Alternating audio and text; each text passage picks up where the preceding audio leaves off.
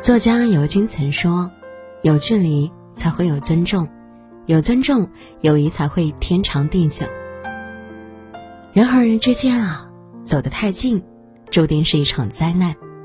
一旦失去了分寸，这段友谊也就变味了。感情的疏远，往往就是从越过彼此的底线，乱了分寸感开始的。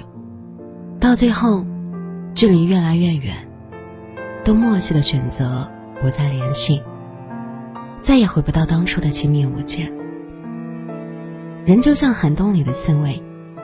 互相依靠的太紧，会觉得刺痛；彼此离得太远，又会感觉寒冷。唯有保持一个合适的分寸与距离，才能让感情长久下去。恰到好处的分寸感，是一个人最高级的修养。人生在世，各有各的隐晦与皎洁，经历不同，习惯自然也不同。不追问。不打探，是朋友间的默契。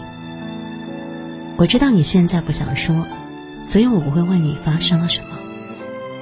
主持人孟非曾说：“做主持人也好，做人也好，我都愿意和那种懂得分寸的人打交道。”好的朋友关系就像一棵树，平时没事浇点水，打理打理，偶尔看到几朵漂亮的花，放上去点缀一番。赏心悦目。